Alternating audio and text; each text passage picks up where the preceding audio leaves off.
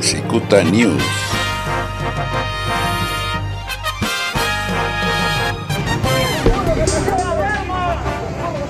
Una caravana de inmigrantes hondureños salió la noche del miércoles 30 de septiembre con destino a Estados Unidos, informaron varios medios locales. Imágenes en directo de lo que está sucediendo en el área de la frontera entre Guatemala y Honduras. Imágenes en vivo realmente impresionantes. Estamos hablando de cientos de hondureños que están atravesando en estos momentos la frontera han corrido, han llegado sin importar cualquier tipo de ley. Un reporte de la Oficina de Inmigración de Honduras señaló que unas 900 personas estaban en la ciudad de Choloma con destino a El Corito. A través de redes sociales se conoció la convocatoria para partir desde la estación de autobuses de la norteña ciudad de San Pedro Sula, con motivo de la reapertura de las fronteras de Guatemala hace dos semanas, tras el cierre implementado por la contingencia de la pandemia del COVID-19.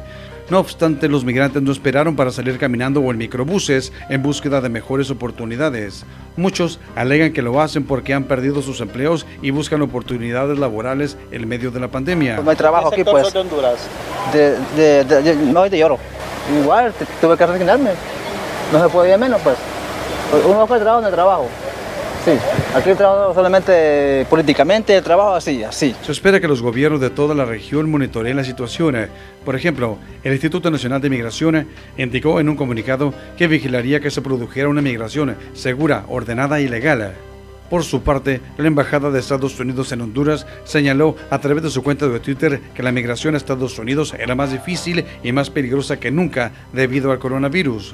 Según la Organización Internacional del Trabajo, se perdieron 34 millones de empleos en Latinoamérica por la pandemia.